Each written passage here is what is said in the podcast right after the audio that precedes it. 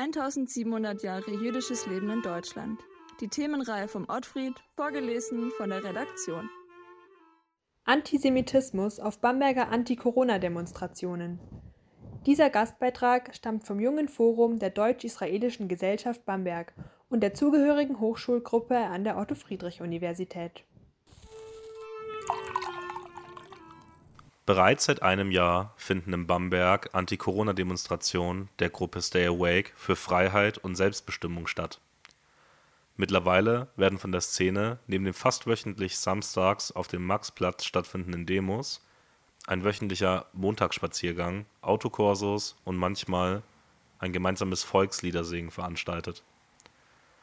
Den DemonstrantInnen geht es nicht um eine legitime Kritik an der deutschen Corona-Politik Vielmehr nutzen sie Woche für Woche ihre Bühne, um Verschwörungserzählungen, Antisemitismus und Geschichtsrevisionismus zu verbreiten.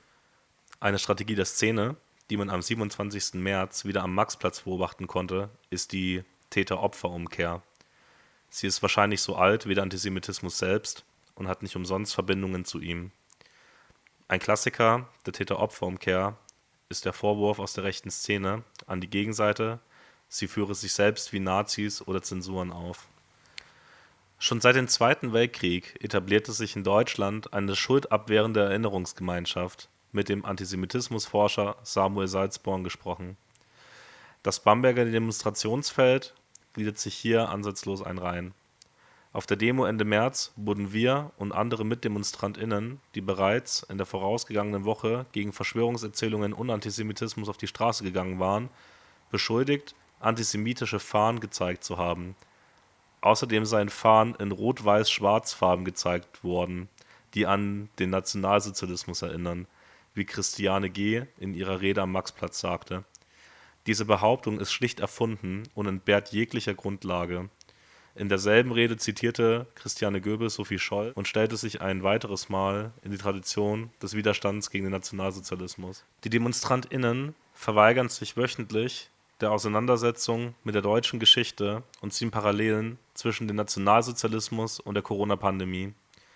Sie verharmlosen den Holocaust und sagen offen, sie fühlten sich wie die Juden, weil sie eine Maske tragen müssten. So geschehen am 1. Oktober 2020 am Gabelmann, als Christiane G. sagte, sie fühle sich wie die Juden, denn diese seien ebenfalls wegen einem Stück Stoff ausgesondert worden.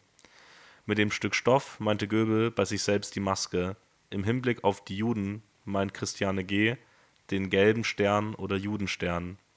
Menschen, die nach den nationalsozialistischen Rassegesetzen als jüdisch galten, wurden durch das aufgezwungene Tragen des Sterns stigmatisiert und strukturell diskriminiert. Ein Schritt auf dem Weg zur systematischen Vernichtung von etwa sechs Millionen Jüdinnen und Juden im Holocaust. Dass Christiane G. diesen Vergleich zwischen Maske und gelbem Stern zieht, ist an Widerwärtigkeit nicht zu überbieten. Außerdem, Juden wurden nicht wegen einem Stück Stoff, wegen den gelben Stern verfolgt und vernichtet, sondern wegen Antisemitismus. Am 5. Februar 2021 sprach ein Redner am Marktplatz, es gebe eine Schattenregierung, auch Deep State genannt, die global gut vernetzt sei. Es handele sich um eine kleine Gruppe, die doch sehr mächtig ist. Sie kontrollieren Regierungen, politische Parteien, Finanzen, die Weltherrschaft und die Medien. Hier werden verschiedene im Kern antisemitische Verschwörungserzählungen miteinander verbunden. Die Darstellung von Juden als Puppenspieler, die im Hintergrund Medien, Wirtschaft und Politik ja alles in der Hand hätten, kennt man aus der NS-Propaganda. Der Great Reset ist eigentlich das diesjährige Motto des World Economic Forum, für eine Veränderung des Wirtschaftssystems und beispielsweise der Klima- und der Corona-Krise begegnen zu können. Im Verschwörungsmythos des Great Resets werden alte antisemitische Verschwörungserzählungen unter einem neuen Namen zusammengeführt. In verschwörungsmythischen Kreisen, wie dem in Bamberg, gibt es ein dualistisches Weltbild des Volks, welches sich im ständigen Kampf gegen geheime manipulative Eliten befinden würde. Dazu kommen die Schlafschafe in der Mitte, die das Spiel der Mächtigen noch nicht verstanden hätten. Um es mit Adorno zu sagen, die Juden werden vom absolut Bösen als das absolut Böse gebrandmarkt. Die DemonstrantInnen stellen sich immer wieder in die Tradition des Widerstands gegen den Nationalsozialismus. Sie demonstrierten, meditierten, spazierten am Bamberger Mahnmal für Zivilcourage und Widerstand am Schönleinsplatz. Das Mahnmal für Zivilcourage und Widerstand besteht aus drei Büsten von Widerstandskämpfern gegen den Nationalsozialismus. Eine Büste zeigt Hans Wölfel, der dem katholischen Widerstand in Bamberg zuzurechnen ist und am 3. Juli 1944 wegen Wehrkraftszersetzung zum Tode verurteilt wurde. Willi Aaron, der den Bamberger sozialistischen Widerstand gegen die NSDAP anführte, ist auf der mittleren Büste abgebildet. Er wurde im Mai 1933 nach Dachau gebracht, wo er nach wenigen Tagen an den Folgen heftiger Misshandlungen starb. Als dritte Büste ist die ambivalent zu betrachtende Person Klaus Schenk Graf von Stauffenberg dargestellt Ein weiteres Beispiel für die eingangs erläuterte antisemitische Täter-Opfer-Umkehr ist ein Teil einer Rede des immer noch manchmal in Bamberg sprechenden Erik Z. vom 20. Juni 2020.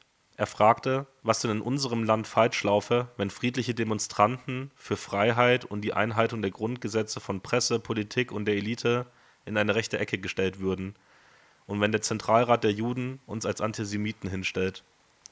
Daraufhin forderte er sich nicht von Medien und Politik veräppeln zu lassen, die scheinbar einer ganz eigenen Agenda folgen würden, um dann von PolitikerInnen als geführte Marionetten zu sprechen. Zunächst einmal, ja ein großer Teil der Corona-Szene ist nicht gewalttätig. In Telegram-Gruppen wird aber immer wieder zu Gewalt aufgerufen und am Rande von bundesweiten Großdemonstrationen gibt es durchgehend Vorfälle von Übergriffen auf Presse, Polizei und GegendemonstrantInnen. Auf Bamberger Anti-Corona-Demonstrationen wurden sich noch nicht glaubwürdig von dieser Gewalt distanziert. Nein, die Schuldabwehr funktioniert auch hier und man beschuldigt lieber die von den DemonstrantInnen sogenannte Lügenpresse für die Berichterstattung. Auch hier in Bamberg gab es im November einen versuchten Übergriff von DemonstrantInnen auf zwei Fotografen. Im eigens angefertigten Video zu diesem Spaziergang gab es kein Wort von der Stay-AWakelerInnen zu dem Vorfall. Wer von einer Agenda oder einem Plan im Hintergrund spricht, bedient sich einer weiteren antisemitischen Verschwörungserzählung, die schlussendlich im Verschwörungsmythos der New World Order mündet.